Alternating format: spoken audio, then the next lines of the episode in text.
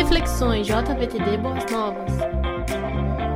Querido jovem, vamos então é, começar pensando destas maneiras como você tem estudado no nosso livros, as maneiras com que Deus se revela na criação. Um dos grandes exemplos é emana, é a emanação divina. Como podemos notar Deus na natureza, na obra criada pelo poder das mãos dele.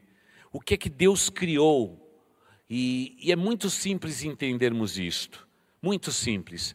Se buscarmos na experiência cristã de missionários que foram para várias partes do mundo procurando índios, tribos esquecidas, adentradas em nações, em selvas, como acontece no nosso país, ainda onde temos tribos não alcançadas. Quando os missionários chegam lá para fazer os primeiros contatos e levar aquele povo a compreender a grandeza de Deus, sabe o que esses missionários descobrem?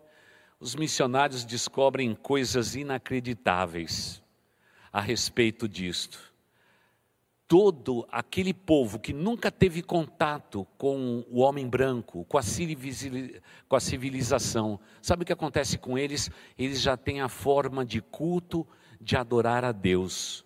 Muitos deles adorando uma montanha, muitos outros adorando uma árvore, adorando o rio, muitos deles adorando o sol, as estrelas, e tendo todo o seu sistema religioso.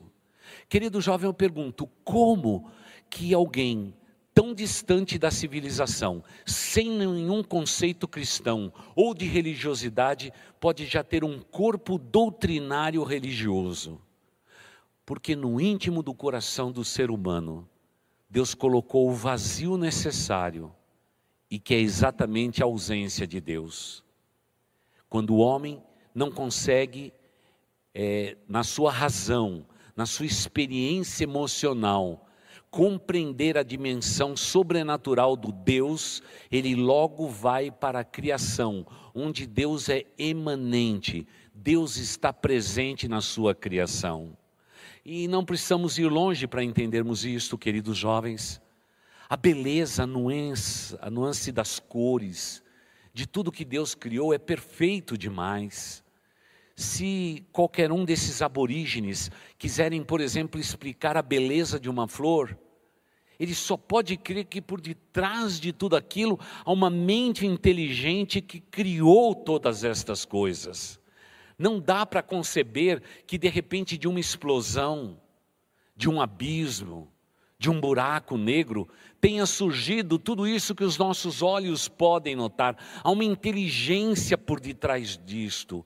Esta inteligência que os estudiosos, ao longo da história, diz que é a imanência de Deus, é a maneira de explicarmos a relação de Deus com o mundo e a maneira com que Ele nos criou. Isso é fantástico. Olhe para suas mãos, por exemplo. Que instrumento maravilhoso. Eu sei que nós podemos criar ferramentas incríveis, uma chave de fenda, um alicate, quem sabe aquelas mãos que se acopla à mão humana e se torna um robô para fazer é, cirurgias das mais precisas do mundo. Mas o princípio disso tudo está naquilo que Deus criou. E a mão humana é inacreditavelmente incrível. Que instrumento de trabalho é esse? Não tem como realmente o homem tentar imitar. Veja só que hoje os robôs, já teleguiados, todos eles, guiados por satélites, ele pode fazer todo o movimento, mas o movimento mais difícil é aquele que substitui, por exemplo, o manuseio das coisas. Porque uma máquina não tem tato, não tem sensibilidade, mas o calor, o toque físico, e para dizer a verdade, acho que até as impressões digitais nossas estão acabando de tanto álcool gel, não é, queridos? Eu acho que eu nem tenho mais impressão digital, é a impressão que eu tenho. Mas mesmo assim eu tenho toque para sentir as coisas, o calor e a dimensão. Os estudiosos dizem que a mão humana é dos instrumentos mais precisos do mundo. Quem é que está por detrás de tudo isto? É o nosso Deus porque da mesma forma com que ele criou todas as coisas, ele sustém com a sua mão forte o universo da maneira precisa como ele é. Imagine por um momento, querido jovem, se Deus tirasse ou substituísse a lei da gravidade por um segundo, por um segundo em qualquer ponto do mundo. Imagine se, por exemplo, nesta área de, de um metro e meio quadrado que eu tenho aqui, se Deus tirasse a gravidade desse ponto, para que eu não sofresse uma queda, caindo deste palco ali para baixo, por exemplo. Se Deus, para me proteger, ele, ele, ele rompesse com a lei que rege o universo, que é a lei da gravidade. Você imagina o que aconteceria com as pessoas que estivessem no ponto completamente contrário do globo terrestre? Imagino lá chineses, japoneses, porque dizem que eles estão lá do outro lado do mundo por causa é, do sistema de, de translação do Sol e tudo. Eu fico imaginando que muitos chinesinhos seriam expulsos, porque Deus substituiu a lei da gravidade que sustenta todo o universo, não somente a terra onde eu piso, mas o universo todo. Imagine, por exemplo, se o Sol simplesmente se movesse alguns centímetros na direção da terra, nós seríamos consumidos pelo calor intenso deste esse astro de grandeza tão gigantesca. Mas Deus conserva todos os planetas, tudo no seu devido lugar. Mas aqui na Terra, no globo, neste planeta azul, Deus deu a demonstração mais maravilhosa das pinturas do seu dedo e, e simplesmente a genialidade de uma mente perfeita para fazer tudo de maneira perfeita ao seu tempo. Já desde dos credos nicenos, quando os homens tentavam, por exemplo, explicar a, a imanência de Deus na natureza, eles diziam: Deus é como o sol que traz luz, que coloca em ordem pela luz, pelo poder da Sua palavra, o que era trevas antes. E a palavra de Deus nos fala a respeito disso. O mundo estava em desordem, a terra, segundo as Escrituras, era sem forma e vazia, o que havia era o caos. E Deus disse, como já estudamos, haja luz. Mas a luz de Deus brilhou sobre um planeta, e ali se manifestou a vontade de Deus. E neste planeta, Deus coloca a obra-prima da sua criação, o homem e a mulher no jardim do Éden. Pode ser que você, querido jovem, esteja confuso, quem sabe com qualquer lei darwiniana de como o homem foi criado, mas nada vai conseguir superar o poder criativo do nosso Deus. Não houve evolução, houve criação, e a natureza declara a glória do nosso Deus. A ciência pode pegar atalhos para tentar explicar a criação, mas nós temos na nossa mão a Bíblia Sagrada e ela nos diz que havia uma luz para brilhar no meio do caos e aquilo que não existia passou a existir. E Deus se revelou de maneira exuberante, estrondosamente exuberante, extravagantemente exuberante no mundo em que vivemos. E Ele deu o globo da terra e, e todo esse mundo Ele deu ao homem. Por isso que nós, de uma maneira muito enfática, nós reagimos a fronteiras, a passaportes. Imaginar que enquanto você está aí no conforto do seu lar, provavelmente 30 milhões de pessoas, talvez 33 milhões de pessoas, não têm um país para estar, são refugiados que estão em alguma parte do mundo buscando um lar. Que tristeza. Queridos jovens, não poderia haver nenhuma fronteira neste mundo porque desde a criação Deus deu este globo da terra e Deus o sustenta com a sua mão forte. Você consegue entender numa figura simbólica, Deus segurando e sustentando o globo da terra, e Ele deu o globo da terra para o homem. Ele diz: frutifiquem, multipliquem, trabalhem, vençam os seus desafios, conquiste o mundo, esta terra pertence a vocês. É uma pena que os homens, com seus governos, eles estabelecem fronteiras, mas para o nosso Deus, já a emanação dos modelos criativos de Deus já demonstram claramente isto. Ou seja, um nexo natural que a gente não sabe explicar, extremamente orgânico, existe entre Deus Criador e a sua criação. Tanto é que ele chega ao ponto absurdo de dizer que fomos eu e você criados à imagem e semelhança de Deus. Mas vamos estudar sobre isto um pouco mais à frente nos próximos estudos. Sim, o autor nesse caso, aquele que é comparado ao sol, a luz que brilha, a Bíblia diz que pela Sua palavra Ele chamou à existência aquilo que não existia, pelo poder da palavra de Deus, é outra palavra gigantesca chamada Logos, pelo Logos de Deus nós pudemos ver tudo isto acontecer. E por isso, João, ao invés de falar da genealogia de Jesus, a genealogia terrena de Jesus, como fizeram os outros autores do Evangelho, ele faz questão de dizer que realmente, no princípio de tudo, era a palavra, e a palavra estava com Deus, e a palavra era Deus, é o Logos de Deus, o poder criativo do nosso Deus. E quando ele, ele vai ao ponto maior da revelação de Deus, ele diz: E vimos a sua glória, como a glória do unigênito Filho de Deus, cheio de graça e de verdade. O Deus Criador permite que seu filho se encarne na forma humana, passando por todos os estágios: uterino, familiar, social, se torna homem e um dia morre na cruz Jesus Cristo passou por este vale onde nós andamos e trilhamos exatamente para nos ensinar que o nosso Deus é o Deus presente, que se faz compreendido, que se revelou não só na pessoa de Jesus, mas esse próprio Cristo diz então para todos os seus contemporâneos: contemple as montanhas, existem lições vocês podem lançar a rede deste lado do rio, porque eu sou o Senhor das águas, o Senhor dos peixes. Ele viu o endemoniado e ele diz uma palavra, uma palavra que sai da boca dele: saia demônio. E o demônio, toda a casta de demônio tem que sair pelo poder da palavra de Cristo Jesus. Foi ele que disse a você, jovem: não se preocupe com o dia de amanhã, porque eu sou o Deus Criador.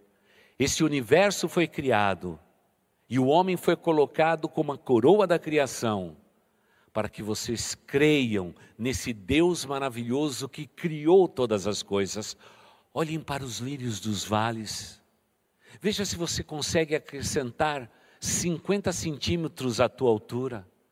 Veja se você consegue contar os fios de cabelo. Veja se você consegue fazer tudo isto. E a resposta, queridos jovens, é a mesma. Nós não conseguimos, Senhor. Tudo isso é grande e sobrenatural para nós. Mas Ele diz: crê em mim, eu sou o caminho, a verdade e a vida. Ninguém vem ao Pai senão por mim. Foi Jesus Cristo que disse essa palavra. Por isso, querido jovem, não se engane. Se o homem olhar para a profundeza de uma caverna, tenta dizer que Deus estava numa explosão dentro de uma caverna, não. Deus reina sobre todas as coisas. Ele é o Deus que emana na natureza os aspectos mais intrínsecos da sua revelação. E eu e você precisamos crer em tal verdade. Mas se não fosse só isso, você aprendeu também no nosso livro a respeito desse Deus que é retratado como construtor, o arquiteto de todas as coisas. É fascinante a ideia de pensarmos o nosso Deus como o criador de todas as coisas, que se manifestou, mas Ele é o construtor de todas as coisas. E, e quando nós pensamos nessa ideia de Deus como retratado na Bíblia como um arquiteto, alguém que deliberadamente está construindo engenhosamente as coisas, nós percebemos que tem uma ciência divina por detrás de todas as coisas. Se você duvida disso, então vamos mais uma vez ao mesmo raciocínio que tivemos lá com os índios. Imagine, por exemplo, todas as drogas que hoje curam as nossas doenças e as nossas feridas. Quando vamos à origem disso tudo, os homens foram para as florestas, foram pegar metais jogados no chão e dali fizeram todos os derivativos para que pudéssemos ter cura para os problemas humanos. Como que se dissesse assim: há uma ligação íntima entre a terra e o homem. Por isso eu preciso do alumínio, eu preciso do magnésio, eu preciso deste metal, daquele metal, não em proporções grandes, porque senão eu serei destruído, mas na proporção certa, para que eu possa viver e viver bem. Imagine, por exemplo, agora, estamos descobrindo que temos que ficar em casa. Você imagina a falta que o sol vai fazer na nossa vida? O sol é necessário. O ser humano, ele padece por não ter o contato com o sol, porque o sol, de uma maneira extraordinária, sobrenatural e divina, tem o poder de trazer saúde para nós. Nesse tempo de pandemia, de distanciamento, estamos isolados em nossos lares. Você imaginou a falta da vitamina D, por exemplo, no nosso corpo? Que desastre isto pode ocasionar? É por isso que nunca se consumiu tanta vitamina D como se consome hoje. Todos estão dentro de casa. Até bem pouco tempo, sem flexibilização, não poderíamos ir andar num parque, por exemplo. Vitamina D. Quando a gente vai examinar tudo isso, a gente descobre que está na onde a vitamina D? Lá no sol. Mas o sol sozinho não consegue fazer isto. Ele precisa da molécula humana que Deus colocou para que haja uma troca substancial de saúde. O sol, sem as minhas células, sem saúde. As minhas células, sem o sol, sem saúde. Mas a maioria dos medicamentos que você tem lá na dispensa da sua casa, espero que não tenha muitos, que vocês sejam pessoas bem saudáveis eles foram tirados da onde? Da natureza. Porque há uma construção na natureza que nos explica Deus. Segundo o sábio Salomão, não há nada novo debaixo da terra. Não há nada novo debaixo da terra. Tudo já foi criado. E dali o homem tem inspiração para curar as suas dores, suas feridas e todos os seus problemas. É interessante, por exemplo, que o homem demorou séculos para entender que o mundo é redondo. E ainda que no mundo de hoje haja tantas pessoas dizendo que, de novo, o mundo é realmente uma grande mesa, um grande platô, a Bíblia, 700 anos antes de Jesus Cristo vir, já dizia assim: Deus está sentado no seu trono e os seus pés tocam o globo da terra. É esse Deus Criador que já dizia que a terra era redonda. E nós, homens, demoramos tanto tempo para descobrir tais verdades, enquanto que a Bíblia Sagrada já trazia suas respostas, as mais incríveis de todas. Leia Jó, veja ali os grandes animais que habitavam a terra. A ciência hoje se debruça no livro de Jó para explicar tudo isto. Eu pergunto a você, querido jovem, qual é o primeiro livro da Bíblia? Não é Gênesis, é Jó. Porque ali Deus satisfez a curiosidade humana a respeito da criação, falando da dor e do convívio do homem e do sofrimento dele ele explica então a razão da existência do ser humano. Hoje lemos Jó para explicar por que estamos no mundo. O Salmo de número 127, o verso primeiro diz assim: Se não for o Senhor o construtor da casa, será inútil trabalhar na construção. Se não é o Senhor que vigia a cidade, será inútil a sentinela montar guarda. Ele é o grande construtor, construtor da minha existência, da minha vida e da tua existência. Mas talvez pela liberdade que Deus deu ao ser humano, o seu livre-arbítrio, nós estamos seguindo os nossos caminhos, fazendo as nossas próprias escolhas, escolhas estas que até mesmo podem nos levar para próximo de Deus ou nos afastar dele. Sim, o caráter criador do nosso Deus é visto em toda a Escritura Sagrada, desde Gênesis até Apocalipse, ou me permita dizer, como reafirmei, desde Jó até Apocalipse. A palavra de Deus é, ela é o que ela é, e esse Deus que constrói é muito claro nas narrativas do Antigo Testamento, principalmente na criação. Deus ordena todas as coisas para ficar no seu devido lugar e tudo isso é perfeito. Isso simplesmente é estonteante. Mas o nosso autor também, ele exagera quando ele fala a respeito da expressão artística do nosso Deus. Não é só a emanência de Deus na natureza, não é o ideal de um Deus que é construtor e sustentador de todas as coisas, mas esse autor, ele não fez tudo igual. Não, ele não fez tudo igual. É um mosaico perfeito. Não há nenhum ser humano parecido com o outro. Até mesmo os gêmeos idênticos, trigêmeos, quádruplos, quíntuplos, todos eles têm a sua própria impressão digital. A fisionomia deles podem ser parecidas, mas a personalidade, o traço, não pode ser igual, porque o nosso Deus, com o seu dedo, com um pincel que ele criou todas as coisas, ele fez a humanidade, o mundo de uma maneira sobrenatural, mas uma maneira muito linda. Esses são os dotes artísticos do nosso Deus. Olha a tua imagem num espelho. Talvez você diga, pastor, olha, meu nariz é um pouquinho torto, devia ser um centímetro, um milímetro para cá ou para lá. Não se preocupe com isto, porque a beleza da sua vida não é vista apenas na sua fisionomia, mas é no teu ser, porque é no traje interior de um coração reto é que existe a beleza de um ser humano.